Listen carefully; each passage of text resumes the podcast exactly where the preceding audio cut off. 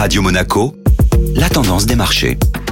La tendance des marchés avec Société Générale Private Banking. Bonjour Alexandre Rolando. Bonjour Benjamin. Boeing à nouveau dans la tourmente avec son 737 MAX. Un 737 MAX 9 de la compagnie Alaska Airlines a dû atterrir en urgence vendredi dernier après qu'une porte d'issue de secours s'est détachée peu après le décollage. Un incident rare qui n'a fait aucune victime et seulement quelques blessés légers entraîne l'immobilisation par l'autorité de l'aviation civile américaine de plusieurs appareils du même type pour inspection avant tout prochain vol. Alors que 2024 s'annonçait comme l'année de la reprise pour le constructeur américain. Cet incident intervenant après une série de problèmes techniques et de crashs ces dernières années a de nouveau fait tanguer son titre à la bourse de New York. Sans surprise, l'action Boeing a ainsi cédé plus de 8% ce lundi, portant ainsi sa baisse à près de 13% sur ses premiers jours de l'année. Le malheur des uns fait le bonheur des autres. Airbus, sixième capitalisation du CAC 40, se traite quant à lui sur des nouveaux records, voyant logiquement ses perspectives commerciales confortées après ce nouvel incident majeur survenu chez son concurrent américain.